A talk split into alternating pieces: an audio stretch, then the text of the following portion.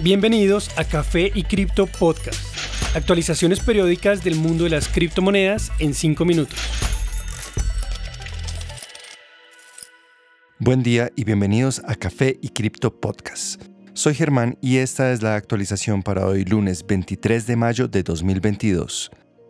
En cuanto a precios.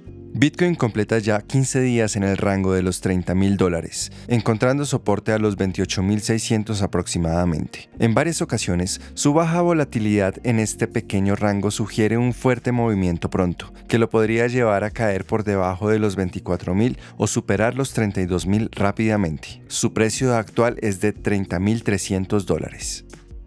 En vista de la incertidumbre en el mercado, Ether también oscila por dos semanas en el soporte crítico de 2.000 dólares. La volatilidad de su próximo movimiento lo podría llevar a los 2.300 o al soporte de 1.750. Su precio actual es de 2.040 dólares. En contraste con las otras top 3, BNB empieza a subir en precio. Acumula 15% de ganancias en los últimos tres días, lo cual podría llevarlo a la resistencia de 350 dólares. Su precio actual es de 327.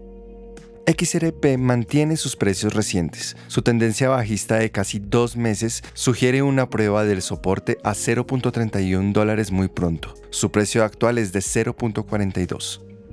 ADA, en un comportamiento similar a XRP, acumula varias semanas de pérdidas en su precio. Una continuación de esta caída la llevaría a 0.4 dólares nuevamente. Su precio actual es de 0.54. Las demás criptomonedas del top 10 muestran precios estables en días recientes. En noticias.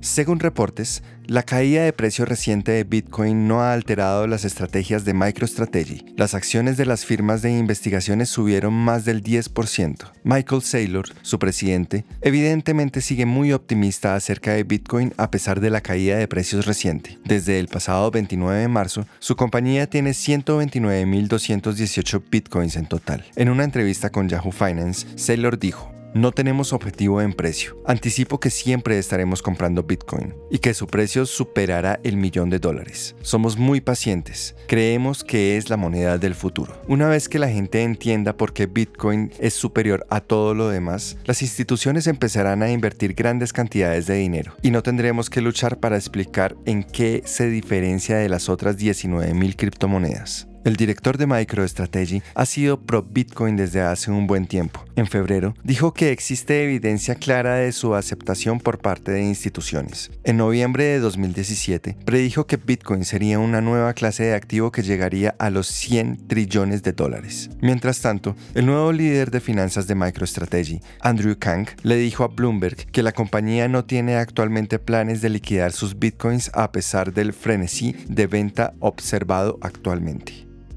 La pesadilla del ecosistema de Terra continúa actualmente, pues su equipo legal se ha ido de Terraform Labs, la compañía detrás de este ecosistema. Su partida viene una semana después de la masiva caída de su moneda estable UST y de su token nativo Luna. Tres miembros del equipo legal han dejado la compañía. El consejero general Mark Goldish, consejero líder Lawrence Florio y consejero regulatorio Noah Axler renunciaron a sus posiciones según sus perfiles de LinkedIn. Esto ocurrió a la par de una caída de dos monedas, que se tradujo en pérdidas superiores a los 40 billones de dólares. La semana pasada fue muy complicada para Terraform Labs y una pequeña parte de nuestro equipo renunció en días recientes. La gran mayoría del equipo permanece comprometido en continuar nuestra misión, comentó un representante de Terraform. Este también reiteró que Terra es mucho más que su fallida moneda estable y que la compañía está ahora enfocada en implementar un plan radical para salvar el ecosistema. Una de las ideas para crear una nueva red, algo que los validadores de la red actual han apoyado, contrario a la comunidad, la cual está muy en contra de esta idea. La caída del UST generó un gran pánico en el segmento de monedas estables. Algunas de estas, como USDT, se encuentran bajo mucha presión en gran parte por la falta de confianza que tienen sus usuarios. A pesar de ser la más usada, la gente aún no confía en USDT del todo, debido a las alteraciones con la Comisión de Valores y sus reservas no comprobadas.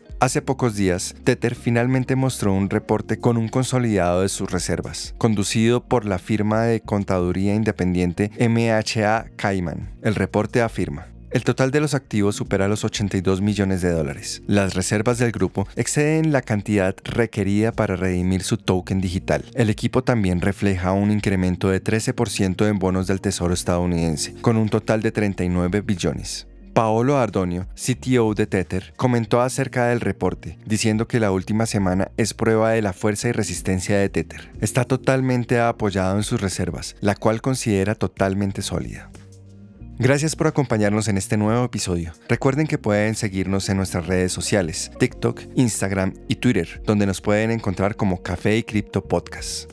Y recuerden, la cadena de bloques vino para quedarse. Los artículos y análisis mencionados en este podcast no constituyen una recomendación u oferta de inversión ni una promesa de resultados futuros. Haremos todo lo posible para garantizar la precisión de la información incluida en este podcast sin asumir ninguna responsabilidad por información faltante o incorrecta. Las operaciones con criptomonedas implican un elevado riesgo, incluyendo pérdida parcial o total del capital invertido y pueden no ser adecuadas para todos los inversores.